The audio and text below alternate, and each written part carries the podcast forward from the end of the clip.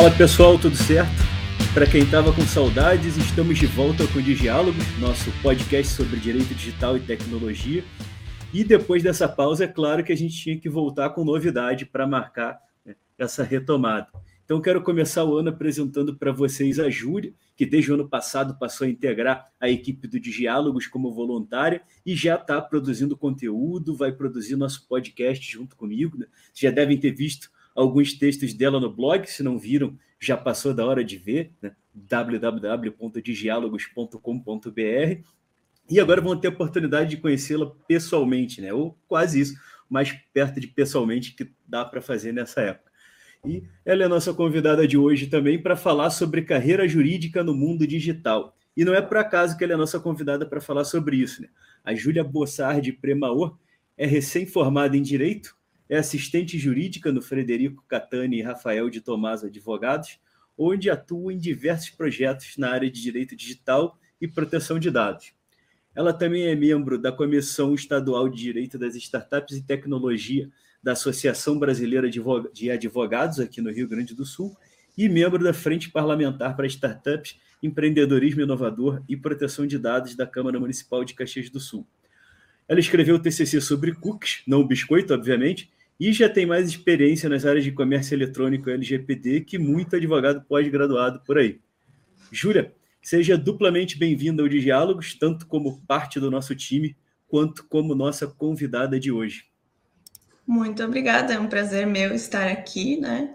Depois de muitos adiamentos e, enfim, desencontros, a gente conseguiu uh, formar esforços para colocar em colocar rodar esse diálogos aí que é tão importante, né, na nossa sociedade, falar sobre tecnologia que tem tudo a ver, né? Pois é, o pessoal já estava reclamando quando é que volta de diálogos. Pô, gente, não, não é fácil, tá? Pode parecer que é só entrar aqui e gravar um negocinho, mas toma um tempo grande, é um esforço. Agora com a Júlia junto fica mais fácil, é. não só de conseguir estruturar as coisas aqui, mas tem ela para me cobrar todo dia. Tá aí, quando é que vamos gravar? Quando é que vai sair?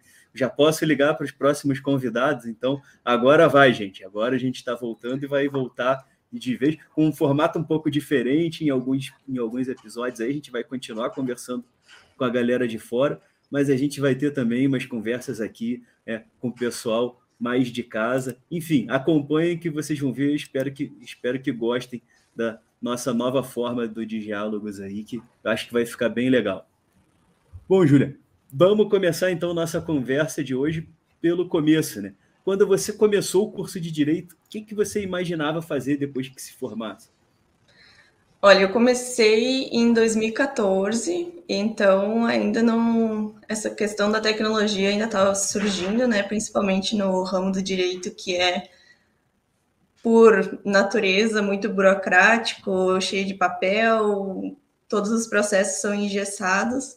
Então, eu nunca me imaginei trabalhando com alguma coisa relacionada a isso, alguma coisa mais automatizada, voltada para um, uma perspectiva mais futura.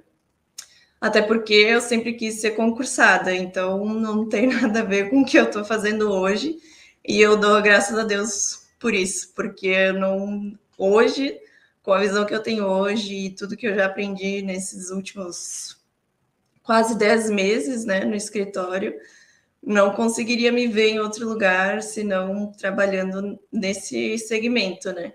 Então, realmente é foi uma virada de pensamento e de perspectivas de profissão. Não se vê mais no, no, no setor público, então? Não, eu quero distância. Porque eu vejo que é, é uma coisa muito engessada mesmo, né? Todos os processos e toda a burocracia que tem lá dentro. Não tem como comparar a liberdade e a possibilidade de explorar novas oportunidades com um, o, que gente, o que eu estou fazendo agora no escritório mesmo. É, Você chegou outra... a ter uma experiência na, na área pública, né? Sim, eu fiz diversos estágios antes de trabalhar no escritório, eu só trabalhei em órgão público.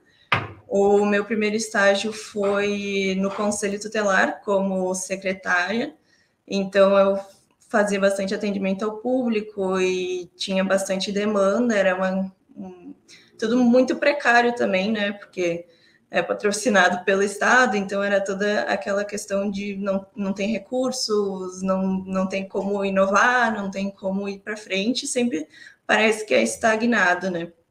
Aí depois eu fiz estágio na Procuradoria-Geral do Estado, que também era, era mais voltado para processos judiciais e uh, eu não fazia atendimento ao público.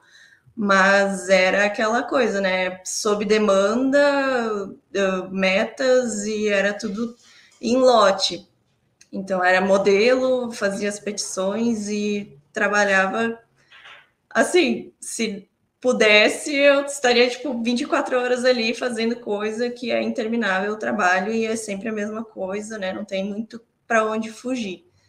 Aí depois eu trabalhei na eu estagiei na Justiça Federal, daí já mudou um pouco a minha perspectiva, porque lá já era todos os processos judiciais eram digitais, né, pelo processo eletrônico.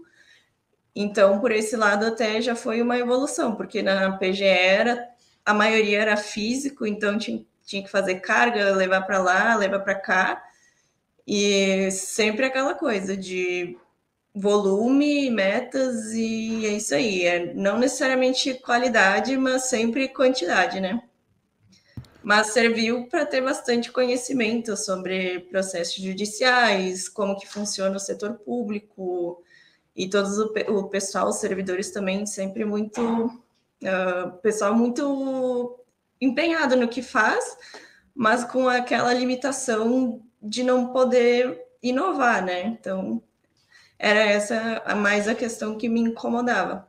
Daí agora no escritório eu já vejo que é bem diferente, a gente tem mais liberdade, né, para uh, estudar coisas novas, sempre tá tentando fazer alguma coisa diferente e procurando qual que seria o, o futuro do mercado, né? E isso realmente é uma é uma forma de sempre estar se renovando e adquirindo conhecimento. Então isso acaba me empenhando mais, né? Para procurar uh, pesquisar e me especializar no, no assunto. Saiu do Ctrl C, Ctrl V Exatamente. com o modelinho pronto e foi para maluquice de cada dia uma coisa nova ainda pegar no meio do caminho uma LGPD começando a valer, que é. é toda semana muda o que está valendo, né, né? tem uma é. orientação é. nova da autoridade nacional, uma regulamentação nova, não dá para é, ficar três dias no modelinho, o modelinho já não está funcionando é. direito mais. É, com certeza não é nada entediante, né? Então, nesse sentido, é desafiador, mas também é muito recompensador uh, poder está sempre atualizado e procurando novas coisas para se especializar e adquirir conhecimento. Então, isso aí não tem não tem palavras que dê para expressar o que o que é trabalhar assim nesse ramo, principalmente, né? E você pegou essa transição não só no trabalho, né, saindo do, enfim, do setor público setor privado e ainda num, num escritório que está numa das áreas que muda mais rápido, mas também pegou uma mudança ainda durante o teu tempo de faculdade, né? Começou em 2014 presencialmente e no meio do caminho pegou uma pandemia, teve que passar para EAD, né? passar a ter aula síncrona, toda essa confusão. Como é que foi essa mudança? Como é que foi estar tá na faculdade no momento que de tanta confusão, de tanta mudança, de tanta novidade, porque não, né? Os próprios professores precisando passar por um processo de adaptação, estava acostumado com o que a gente é, brinca de chamar de cuspe né, para ir para o projetor e para é, a câmera webcam, e o dia que não funciona o, a internet, outro dia não funciona a câmera, outro dia não funciona o PowerPoint. Como é que foi essa experiência né, de pegar esse formato inicialmente é, presencial, depois é, EAD, à distância, né? Com, com, com, aulas síncronas, como é que foi essa experiência? O que, que teve de bom, o que, que teve de ruim na experiência de ter é, a, é, aulas pela internet? Que nada mais é também do que uma vivência no ambiente digital e com repercussões jurídicas também, né? Não, não vamos entrar no detalhe hoje, mas Sim, é, realmente foi uma, é uma diferença enorme, né? Uh, eu, assim, eu, eu, não, eu tive bastante facilidade em me adaptar Mas realmente o que me fez bastante falta foi ter o contato com as pessoas, porque ali é tudo muito independente, tu liga ali, nem liga a câmera, nem liga o microfone, e tu tá fazendo o que tu quer fazer, ou se tu quer prestar atenção, não quer prestar atenção na aula, daí vai do teu, da tua vontade, né? Mas uma facilidade que eu tive foi porque eu não tenho filhos, eu não tenho outros compromissos além, assim, eu tinha aquele tempo da, do estudo reservado, né? Eu fiz, fazia estágio, então era reduzida a carga horária, e nesse sentido, por isso que eu consegui me adaptar, ok, tranquilo, tinha o computador em casa, tinha o microfone em casa, até o webcam não tinha, mas acabava nem usando, né? Então, assim, eu consegui adaptando aos pouquinhos. No início foi bom, porque eu assistia aula de pijama, então não precisava acordar uma hora antes para me arrumar até todo o percurso e até a aula, enfim. Aí eu acordava no horário da aula e já ligava ali, já tomava café enquanto eu via a aula. Isso no início foi muito bom, porque era, acabava sendo muito confortável mas para aprender a não virar procrastinação ou tu saber que tu pode ver a aula depois acabar faltando e depois nunca mais ver a aula, isso aí acontecia realmente. Mas eu sempre eu acabei buscando, mesmo na aula presencial, sempre estudava sozinha em casa, então por isso eu consegui me adaptar bem, mas realmente é uma, uma situação bem ruim, eu nem sabia. Por exemplo, eu fiquei dois anos em EAD. Quando começou a pandemia, eu achei, bom, quando eu me formar, eu vou apresentar o TCC pessoalmente, tá tudo certo. Mas chegou ano passado e eu apresentei virtualmente e ainda tá nessa situação, né? Muitos colegas meus tiveram que trancar a faculdade porque realmente não conseguiram se adaptar a esse modelo, mas é isso aí. Agora eu nem sei quem foram meus colegas de formatura, porque a maioria ou se formou antes ou acabaram sendo meu, meus colegas depois que entrou o digital, a EAD. Então, só sei de nome e olhe lá, né? Aí realmente a, a, o contato humano foi o que mais fez falta mesmo. É, certamente essa parte não é a mesma coisa, tá? Falando pro por uma câmera e tá ali pessoalmente, não, não tem não tem o shopping depois da aula, não tem aquela integração ali, não tem comer o salgado na cantina, é. não sei nem se os jovens ainda chamam de cantina, lancheria, sei lá como é que fala hoje aí, mas realmente é, foi bem o que você falou, assim, é, essa transição assim, o, a educação à distância não é para todo mundo, né? Ela tem a praticidade, mas tem é, eu acho que a principal parte, a principal dificuldade é isso, é, é, conviver com essa ideia de que você sabe que pode ver depois, e aí está com preguiça agora, e depois está com mais preguiça ainda é. depois, e acaba perdendo o conteúdo. Né? E agora que você está formado, você deve ter percebido então que não precisa mais estudar nada, que agora está tranquilo, é isso? Não? Não, com certeza não. Parece que agora tem muito mais coisa para estudar do que antes, porque o que eu vejo assim que a, a faculdade de direito, principalmente, ela te forma para ser um advogado que faça processos judiciais. Então, ela te ensina como fazer um processo, ela te ensina quais são as regras processuais, ela te ensina tudo voltado nessa direção.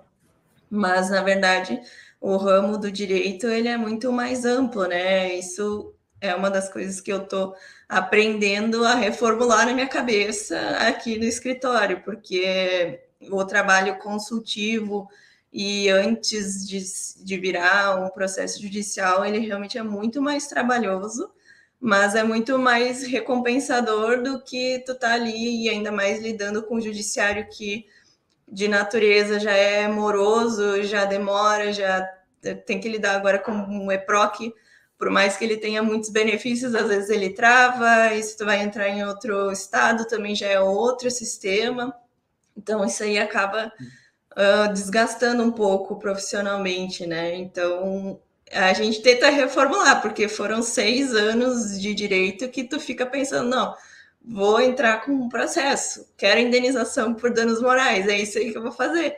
Mas aí tu chega num escritório que tem uma outra visão que foge dos padrões, né? Assim, que tu não é o que tu vê uh, no cotidiano, assim, da, da sociedade, e realmente é, um, é uma batalha diária para tu modificar todo esse pensamento que formularam durante todo o curso, né? Então, é bem isso quando não hackeiam ainda o sistema do judiciário, a gente fica aí sem alvará, sem citação, sem Exatamente. processo andar, e não sabe nem se quando voltar vai ter o processo ainda lá, ou se chora e começa de novo. É, é. Não faltam emoções no mundo digital também no judiciário. agora, recentemente, foi o que? O STF, o STJ, o TSE, o nosso TJ aqui, que ficou um tempão aí, duas semanas quase fora do ar tem toda essa confusão aí da tecnologia também para dentro do balcão do judiciário. E disso aí que você tá, comentou sobre essa transição da faculdade para a vida real de um escritório, agora que você já está mais ou menos ambientada com, com o mercado, claro, tem pouco tempo ainda, mas já começou a entender um pouco melhor o que, que é. O que, que você mais sentiu falta de aprender enquanto ainda estava na faculdade? Uh, eu senti falta de aprender realmente como é que seria a prática da, da advocacia, né? Na verdade, não necessariamente da advocacia, mas no, num geral, assim, das profissões que englobariam o direito, né? Porque a gente vê muita teoria e que, na realidade, uh, tem que ter um, um, network, falar com uma pessoa ali, uma pessoa aqui, uh, ter contatos em alguns lugares para conseguir fazer andar certas coisas que tu precisa, né? Que não uh, necessariamente tudo anda de acordo conforme a lei ou conforme alguma normativa.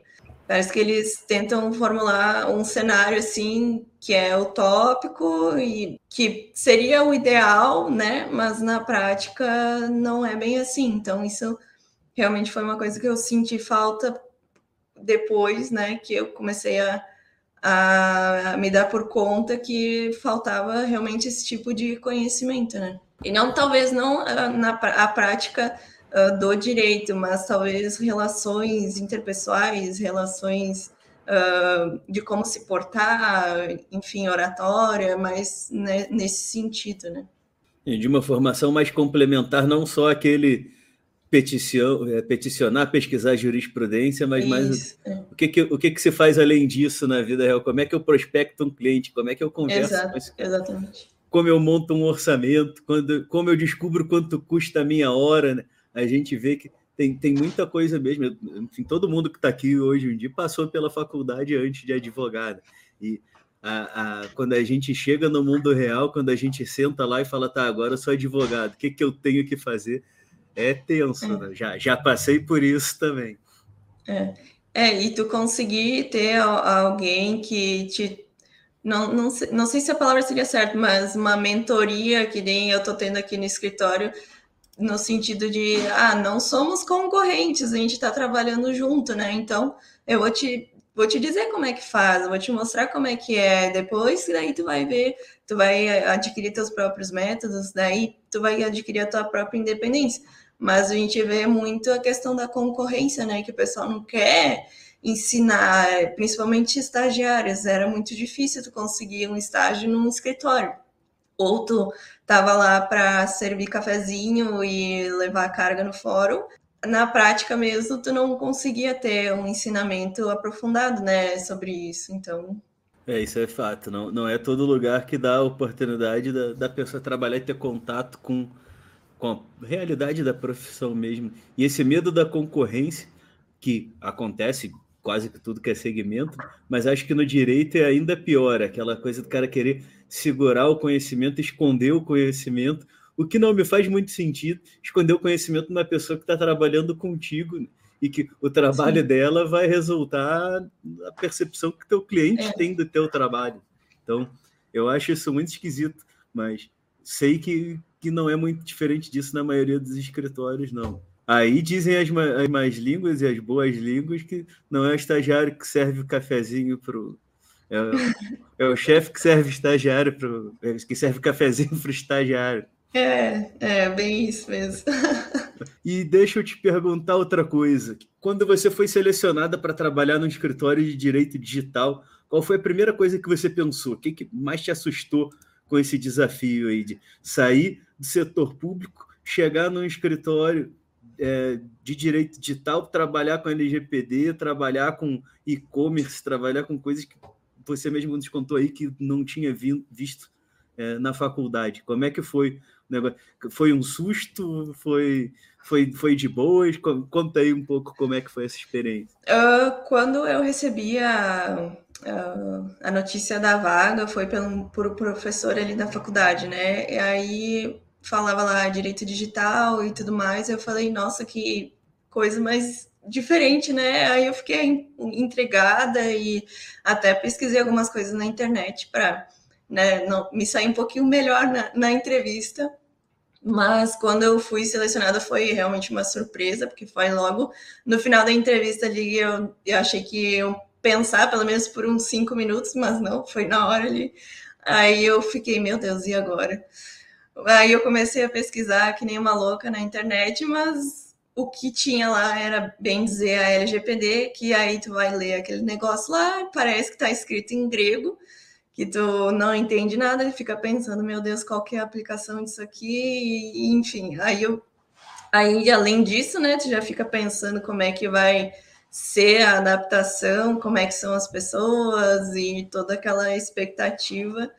Mas no fim deu tudo certo. O importante, na verdade, eu acredito que seja uh, o interesse em procurar uh, informações e conteúdo, até porque tem várias coisas ainda que não são, não estão definidas, né? Como é uma uma área que ainda é pouco explorada, principalmente no Brasil. Muitas coisas a gente tem que uh, fazer as teses próprias, né? Então, para isso, tu precisa ter muito conhecimento e não é de um dia para o outro que tu consegue, né? Eu fico muito grata porque os meus chefes, meus chefes sabem bem que eu não tenho tanto conhecimento assim, mas uh, o empenho eu tenho, então eles têm muita paciência em me ensinar e eu sou muito grata por isso. É, não. não vai ganhar um aumento nesse podcast, não, todo. Mas é, mas é aquela coisa, né? Porque dependendo do ambiente onde tu tá, às vezes a pessoa ela pensa assim, ah, não, uh, tu tem que nascer sabendo, mas não tem como, sabe? Tu tem que é um é um é passinho de formiga, né? Conforme... É, quem está no direito digital é. sabe que o que tu acabou de aprender e passou lá três meses estudando, seis meses estudando, dois anos estudando, às vezes vira semana, já não está valendo mais nada, tem que sentar pois e é. voltar para zero, porque mudou a lei, porque mudou a tecnologia. Né? Então, agora que o pessoal está começando a entender o que, é LGPD, o que, é criptomoeda, daí já vem NFT, metaverso, é, regulamentação de 5G. É, no, no mono, como você falou, não tem monotonia nessa, nessa não, brincadeira é. do direito digital. É, realmente tem que ter muita força de vontade para não desistir, persistir, se, realmente é esse o objetivo, o teu objetivo tem que persistir e dar o melhor, o seu melhor possível, né? Porque não tem outro caminho senão esse. Tem que ter empenho e, e sempre estar tá buscando conhecimento.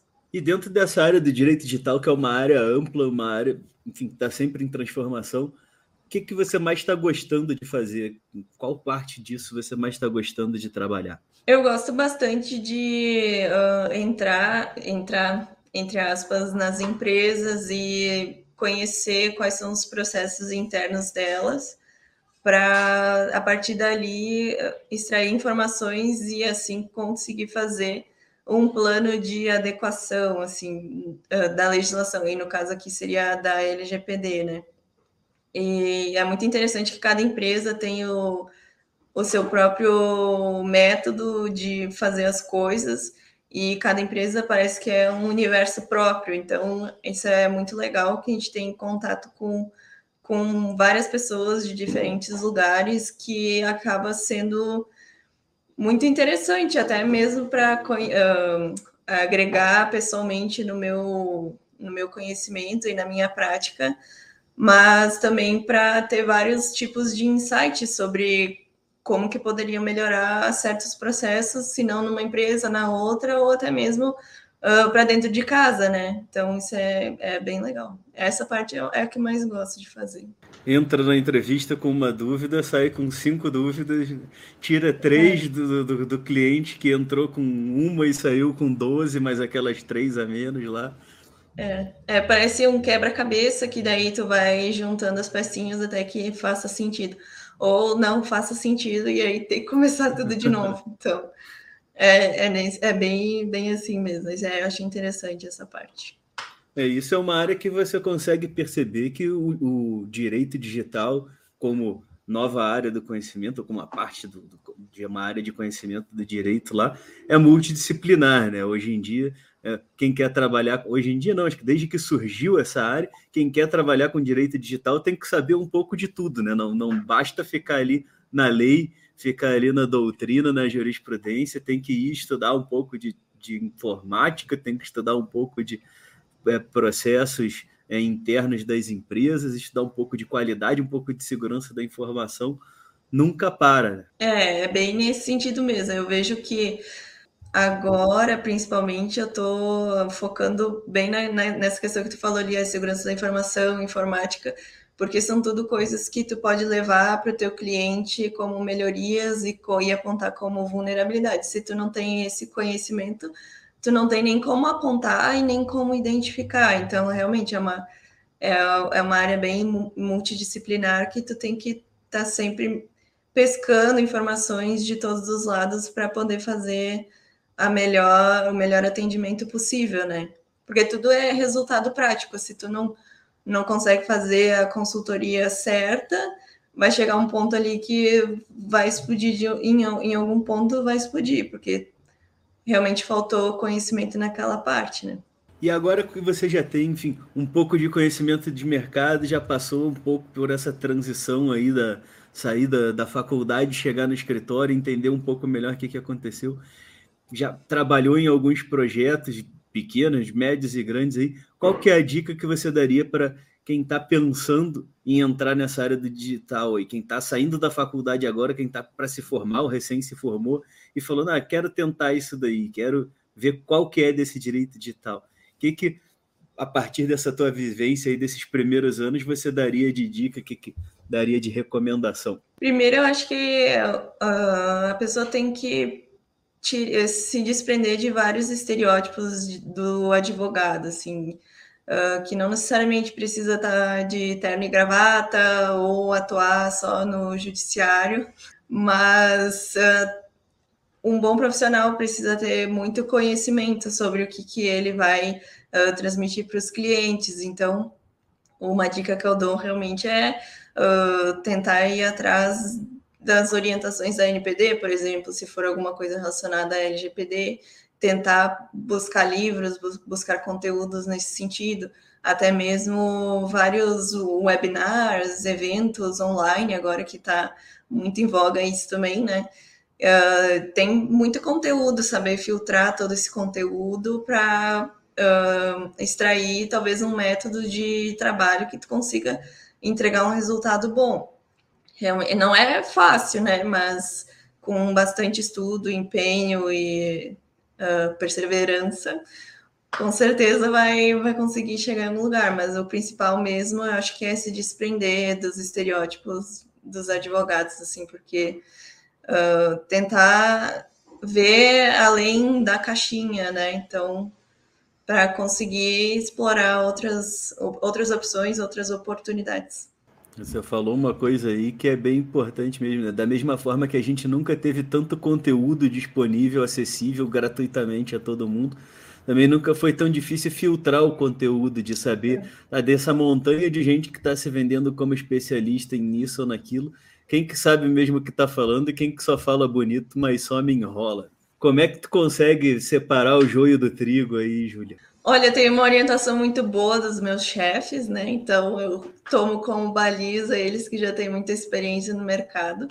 Mas a principal, o principal fator que, que eu levo em consideração são as fontes confiáveis, né? Obviamente, a questão ali que eu falei da NPD, tu vai buscar no site da NPD, né? E, e as referências que ela própria te indica.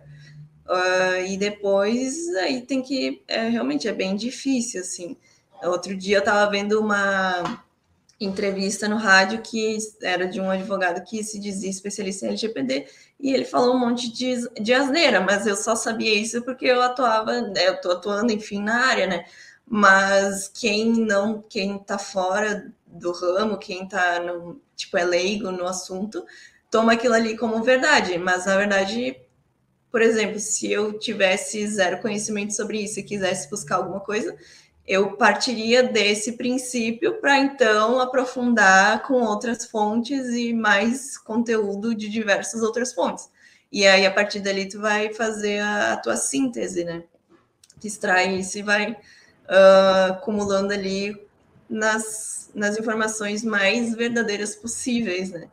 Mas realmente essa questão de filtrar conteúdo não é fácil, não é fácil mesmo. É, quando acabar nosso bate-papo aqui nos bastidores, tu vai ter que me falar quem que é esse advogado aí da rádio, porque outro dia tava eu falando na rádio, né? Agora vai ter um Não, não, eu anotei o nome dele, é. depois eu te passo. Não, mas é, isso daí que você fala é verdade mesmo. Quando a gente começou a estudar essa parte aí, tanto não só a parte de proteção de dados, mas todas essas novidades aí em geral, e comecei, eu particularmente, quando comecei a entender um pouco melhor sobre, é, sobre segurança da informação, comecei a entender um pouco melhor sobre a aplicação prática da LGPD, do Marco Civil da Internet, e comecei a ver as pessoas falando em, entrevista, em entrevistas, até em jornais grandes aí, é, enfim, em redes nacionais de televisão, tu olhava e falava, pá, que bobagem que esse cara está dizendo.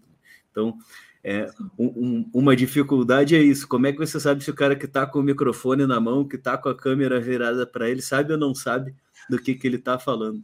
Então, é, eu, a entrevistada é tu, mas dando uma dica aqui também para quem está nos ouvindo aí, um dos, uma das formas de saber se a pessoa quem é, você está aprendendo ali é ou não é confiável é ver quem que está citando essa pessoa, né? Então pega ali, por exemplo, as maiores referências hoje, algumas das maiores referências hoje, o Danilo Doneda, Laura Scherter Mendes, o Fabrício Mota, enfim, Viviane Maldonado, Renato Apsiblum, pega quem que esses caras estão citando, né? Nos textos deles, nos artigos deles, nos livros deles. Então, por aí a gente já começa também a dar uma boa filtrada, né? Ver quem são as referências e quem são as referências das referências. Hum. Então, mas realmente não é fácil filtrar, é muita informação né? e muita dela, tudo, tudo que é muito tem seu problema, né? E no caso da informação é isso, como é que às vezes tu levou ali três horas assistindo a aula do sujeito e só no finalzinho vê que ele não sabe do que está falando,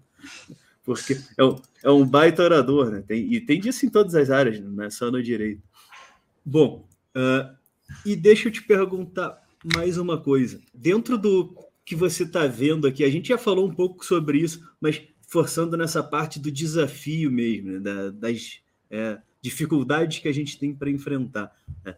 O que, que você acha que é o maior desafio é, é para trabalhar nessa área do direito digital? Assim? É essa parte de ter que ter, é, de ter que buscar conhecimento em áreas diferentes, é a parte da prática mesmo, é a parte de lidar com o cliente, é um pouco de tudo. Onde é que você, no bom sentido, é que mais apanha do, no dia a dia do direito digital?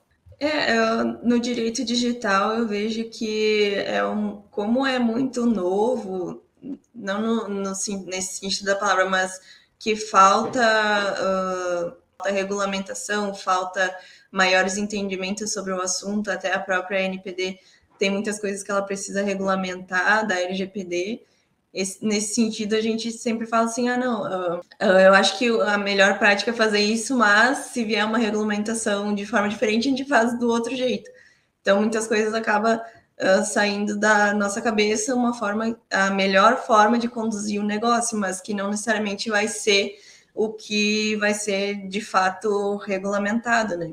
De uma certa forma, a regulamentação uh, por ela própria não seria a, a maior dificuldade. Acho que a maior dificuldade é a cultura das pessoas, que elas veem, principalmente a questão da proteção de dados e privacidade e tudo mais no meio digital, né, principalmente, uma coisa secundária, que as, uh, eu vejo assim, os empresários não querem gastar para poder fazer uma adequação a isso, então é muito difícil conseguir vender, ou no caso, né, incentivar isso dentro das empresas, porque tudo é muito direcionado para questões que efetivamente vão trazer dinheiro para a empresa. Então, a, na visão deles hoje em dia, que eu percebo isso, que fazer uma adequação não necessariamente vai trazer dinheiro. Então, é, é toda uma questão de desenvolver esse pensamento nos empresários e até nas, nas próprios cidadão, cidadãos, né? Então, é, isso é uma cultura que está sendo ainda muito implementada. Agora que a gente está começando a falar sobre isso, as pessoas estão ficando mais cientes acerca dos próprios dados e, e de como eles são tratados, né? E a questão do direito digital é, é bem nessa, nesse sentido, que as pessoas não, não têm noção do que, que é feito, do que, que acontece por, nos bastidores da internet, né?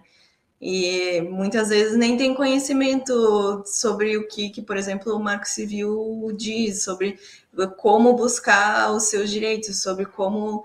Então, isso aí é muito, muito da cultura, e é uma questão que é tipo anos, isso aí vai demorar anos, é tudo uma questão de tentar implementar. E uma forma que a gente achou de fazer isso é fazer leis, porque e com sanções. Daí sim acaba influenciando no bolso das pessoas. E assim começa a ter as pessoas que têm conhecimento sobre isso, né? Então, eu acho que essa é a maior dificuldade, a questão da cultural mesmo, das pessoas entenderem o que, que seria isso, o que, que é, aonde que é influenciado, né, o direito digital. E dentro disso da questão do, do desconhecimento e, enfim, dessas é, novidades que aparecem todo dia. Um dos temas que todo mundo vê todo dia, né? aceita, olha e passa reto daquilo, sem nem saber direito do que se trata, são os famosos cookies. E foi o tema do teu TCC. Né? O que, que tu tem a dizer para a gente sobre os cookies aí? Né? dentro dessa tua pesquisa, o que, que tu achou de, de mais assustador em relação aos cookies e de mais divertido? É, na verdade, o que a gente vê é que na internet a gente acha que está usando gratuitamente isso, só que a gente acaba uh, fornecendo nossos dados para poder acessar conteúdo, então a gente acaba pagando com os nossos dados e a gente nem sabe o que, que são feitos com eles, né? A questão dos cookies, na verdade, é que eles acabam monitorando a navegação do usuário na internet. Então, a gente aceitando, a gente está uh, concordando tacitamente que eles façam o que eles quiserem com os nossos dados. E até uh, que, o que eu foquei bastante no meu trabalho foi a questão da publicidade comportamental, que uh, eles traçam um perfil, um perfil de usuário conforme o, o, padrão de navegação dele. Então, a partir disso, ele vai começar a te direcionar para propaganda, vai te começar a te direcionar vários outros links e, inclusive, te limitando a certas ofertas, a certos conteúdos, uh, te colocando numa bolha que talvez tu não consiga, inconscientemente, tu não consiga sair. E, e aquilo, o conteúdo que eles te direcionam para ti, é o que tu vai tomar como verdade. Então, é nesse, é, foi nesse sentido que eu trabalhei, né? A questão da privacidade, mesmo não sendo, ah, vou coletar o nome, ah, vou coletar o CPF, mas traçando o perfil do consumidor e como ele navega na internet, ele acaba descobrindo quem eu sou, qual que é o meu perfil. E com isso ele faz o que ele quer, né? Uh, até um dos posts do, de diálogos lá foi sobre uh, o, a retrospectiva do Spotify, que na verdade ele sabe qual é o nosso gosto musical, não necessariamente quem eu sou, quem eu sou Júlia, mas a partir disso ele consegue uh, muitas outras informações que até eu mesma não sei. Então, é mais. Então, não aceitem os cookies, tá? E aprendam sobre isso, tentem não, não autorizar. Ou eu, por exemplo, não acesso mais sites que não uh, me autorizam a escolher quais cookies que eu, que eu posso autorizar ou não, né? Mas aí fica muito a critério de você. Se é um conteúdo muito relevante, ok, né? Depois aí tu vai lá desabilitar. Mas tenham conhecimento do que vocês estão clicando na internet. Isso aí é, faz toda a diferença. É, teve até um, um caso, não me lembro agora qual foi a empresa, foi a GameStop, enfim. Agora não me recordo qual foi, que colocou nos termos de uso no primeiro de abril lá, que ao aceitar isso daqui, você está vendendo a sua alma para gente. E não sei quantas mil, mil pessoas aceitaram lá, entregaram a alma para a empresa pelos termos de uso. Teve até um seriado esses tempos aí, não me lembro qual, que fez uma brincadeira também, que o, o, o, o diabo lá pegava as almas das pessoas por meio de um aplicativo que botava nos termos de uso também. Né? É. E, encaminhando aqui para o fim do nosso papo, Júlia, uh, você está participando da Frente Parlamentar para Startups, Empreendedorismo Inovador e Proteção de Dados. Essa frente, para quem não conhece, ela tem ali a participação de uma série de entidades aqui da região da Serra Gaúcha, né? tem participação do poder público, tanto da Câmara Municipal quanto da Prefeitura, né, do Executivo, e tem muita coisa sendo construída ali, né? Teve uma lei de inovação que foi aprovada agora no final do ano passado, agora está se discutindo é, a regulamentação do tratamento de dados pelo poder público, inicialmente agora pela Câmara de Vereadores. Como é que está sendo para você participar desse tipo de atividade? Como é que você enxerga é, essas é, é essas movimentações da sociedade. A gente está falando da frente, mas tem aqui o Grupo de Governança para Inovação, que foi uma iniciativa que começou com o SEBRAE. A gente tem o Habit aqui em Caxias do Sul, começando o Instituto Caldeira em Porto Alegre, que são ambientes em que enfim, é efervescente a coisa da inovação. Como é que está sendo para você é, não só conviver nesse ambiente, mas também de participar ativamente da construção desse, é, desse cenário?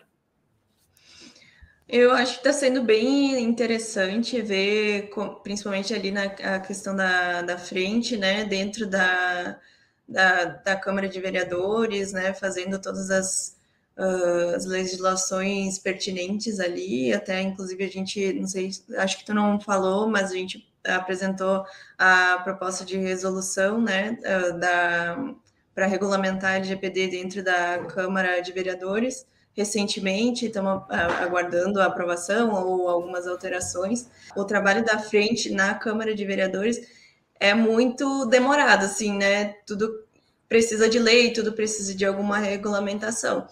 Mas o que eu vejo de interessante é que tem esse incentivo e tem uh, pessoas querendo que isso ande para frente, né? Porque o, o, os órgãos públicos são as entidades, enfim, e as personalidades jurídicas ali, que tratam a maior quantidade de dados que tu possa imaginar. Então, é, especificamente com relação à LGPD, eles seriam os primeiros a se adequarem, mas a gente sabe que não é bem assim, são processos demorados, né? Mas uh, aqui em Caxias eu vejo que isso já é está vindo a ser uma realidade no setor público que estão tentando se adequar nesse sentido.